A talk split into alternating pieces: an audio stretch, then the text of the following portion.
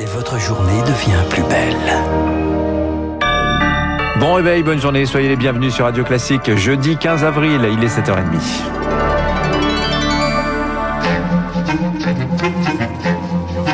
– 7h30, 9h, la matinale de Radio Classique avec Guillaume Durand. D'avoir passé la meilleure journée possible, nous allons commencer ce journal de 7h30 avec les préoccupations qui tournent au cauchemar pour les agriculteurs. Marc Bourreau, bonjour. Bonjour Guillaume, bonjour à tous. Des températures négatives et un gel qui grignote encore et toujours les récoltes.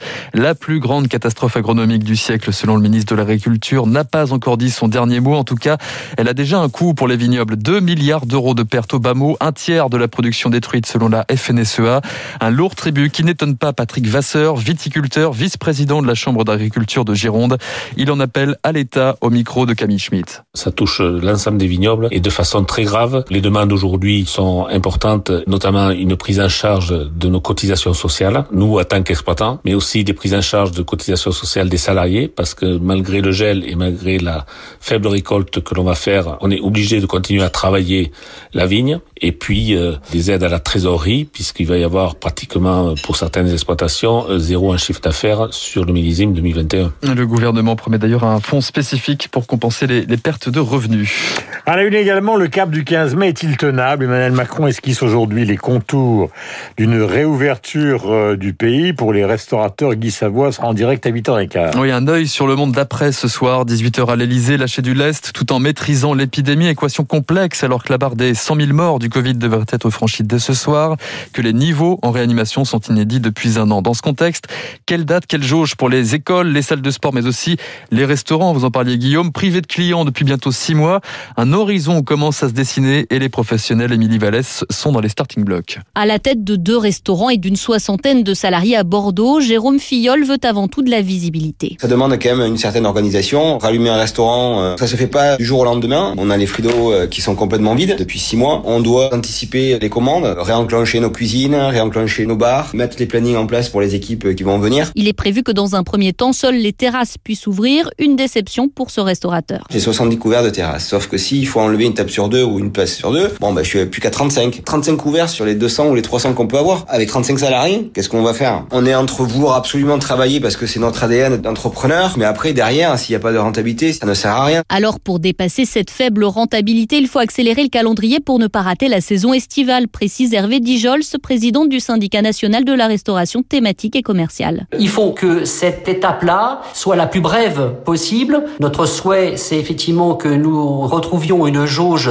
à peu près normale fin juin, que ça soit à l'extérieur sur les terrasses comme à l'intérieur, avec un protocole sanitaire tel qu'il était au 30 octobre, c'est-à-dire un mètre de distanciation sociale. Pas plus, sinon ce ne serait pas viable, poursuit ce professionnel qui craint un renforcement du protocole. Des jauges drastiques pour retrouver des couleurs, c'est ce qui attend aussi le monde de la culture, les musées, les théâtres, le cinéma, les yeux rivés sur les jours heureux. Une réouverture en trois temps se profile avec le cap du 100%, là encore d'ici l'été, mais il faudra des garanties, prévient toutefois le président du Syndéac qui représente les salles de spectacle subventionnées. Nicolas Dubourg est avec Victoire Fort. Ce que nous euh, négocions avec le gouvernement, c'est qu'il puisse y avoir un accompagnement économique de manière à ce que dans le délai qui va séparer la reprise à 30% de la reprise à 100%, les salles qui euh, ont des modèles économiques très dépendants des recettes de billetterie puissent être accompagnées. Donc le protocole, il est prêt, il faut qu'il soit validé une bonne fois pour toutes, de manière à ce que nous puissions immédiatement être prêts à travailler. Et pour le feu vert, il faudra se remettre à l'allocution d'Emmanuel Macron prévue d'ici la fin du mois. Il rendra le président ses arbitrages donc euh, décidés à l'Elysée ce soir. Des restrictions, des confinements successifs qui pèsent particulièrement aussi sur les plus jeunes. Le président annonce la création d'un forfait psy, 10 séances gratuites sans ordonnance pour les enfants et les ados de 3 à 17 ans. Pendant ce temps, le ciel se dégage un petit peu chez nos voisins. Prenons quelques exemples. Et la Suisse, pour commencer, Guillaume, la Suisse à contre-courant, la situation sanitaire se dégrade et pourtant, réouverture des terrasses, des lieux de culture et de sport en intérieur la semaine prochaine. Là-bas, toutefois, le taux de contamination est trois fois inférieur à celui de la France. En Belgique, les écoles vont rouvrir rouvrir lundi les terrasses de café le 8 mai. Enfin, une éclaircie dans le ciel des vaccins. L'américain Pfizer augmente la cadence. 50 millions de doses supplémentaires pour l'Europe d'ici la fin juin. 7 millions pour la France. Aux États-Unis, Joe Biden met un point final à ce qu'il appelle la guerre éternelle. Le président américain annonce officiellement le retrait des troupes américaines en Afghanistan. Ce sera le 11 septembre prochain, date du 20e anniversaire des attentats du World Trade Center. Les pays membres de l'OTAN lui emboîtent le pas. Les soldats de l'Alliance feront leur pactage à partir du 1er mai. On y revient dans le détail dans les spécialistes avec Emmanuel Faux. Enfin, aux États-Unis, toujours une policière de Minneapolis présentée à la justice après la mort d'un Afro-Américain de 20 ans. C'était dimanche dernier lors de son interpellation. Elle est inculpée d'homicide involontaire. L'agent avait confondu son taser avec son arme de service. À la une également, il y a deux ans, jour pour jour, ce drame absolu pour nous tous, Notre-Dame de Paris était en flammes. Et Emmanuel Macron visitera aujourd'hui le chantier. Nous tiendrons et nous allons reconstruire, dit ce matin le chef de l'État dans le Parisien, qui maintient l'objectif d'une fin des travaux en 2024. Pour l'instant, la reconstruction n'a pas commencé, mais la sécurisation est sur le point de s'achever. Opération délicate, un défi même parfois Rémi Pfister, notamment avec la mise à l'abri d'un des joyaux de l'édifice, le grand orgue de la cathédrale. 8000 tuyaux de cet orgue monumental démonté à main nue plus qu'une mission, un sacerdoce pour Mario D'Amico. Facteur d'orgue formé dès l'âge de 17 ans chez les plus grands maîtres allemands, deux années passées sous la nef encore instable de Notre-Dame, avec pour seul objectif mettre à l'abri cet instrument centenaire sans altérer son harmonie si fragile. C'est des feuilles de métal très fines, c'est un matériau très très délicat. Simplement de les prendre dans les mauvais endroits, on peut déjà effacer ce travail d'harmonie son caractère pouvait être modifié, pouvait être perdu. Un travail d'orfèvre au chevet du plus grand orgue de France avec cette menace qui pesait, l'intoxication aux poussières de plomb. On pouvait travailler que 5 heures effectives par jour et on pouvait pas rentrer sans respirateur. On avait un système de respiration assistée avec des filtres de très haute qualité. Et ça, c'est pour la contamination des plombs. Précieusement emballés, les tuyaux qui datent pour certains du 15e siècle sont stockés dans un lieu tenu secret. Ils attendent de pouvoir être assemblés à nouveau dans une nef entièrement rénovée. Accorder parfaitement un angle, cela se fait la nuit avec pour seul écho les pierres d'une cathédrale, nous dit Marco D'Amico.